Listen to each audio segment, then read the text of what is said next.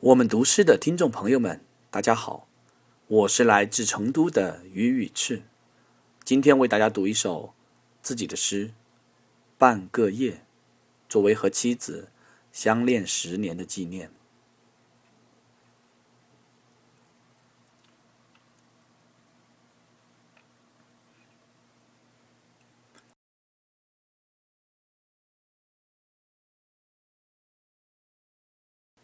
凌晨三点，总有些声响，寂寞流淌。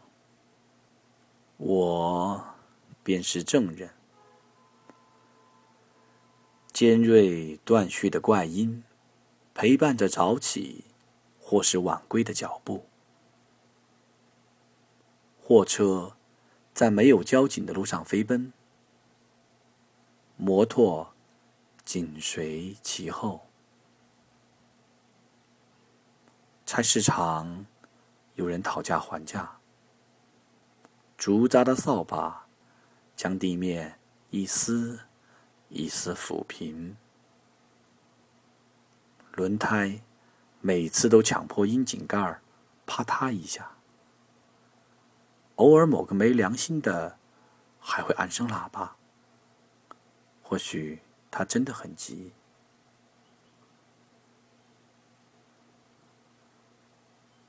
窗外传来中年男人的咳嗽，排水管道提醒楼上有人起夜。女人才会放水冲刷两次。流浪猫继续流浪，它比楼下那对情侣更会叫春。谁家的公鸡迫不及待的打鸣儿？关了窗，喝了水，我小心翼翼的打了个喷嚏，生怕惊动了身旁的他。他梦时不胡言乱语，只是呼吸着跟我的以及他最宠爱的小狗的频率一致。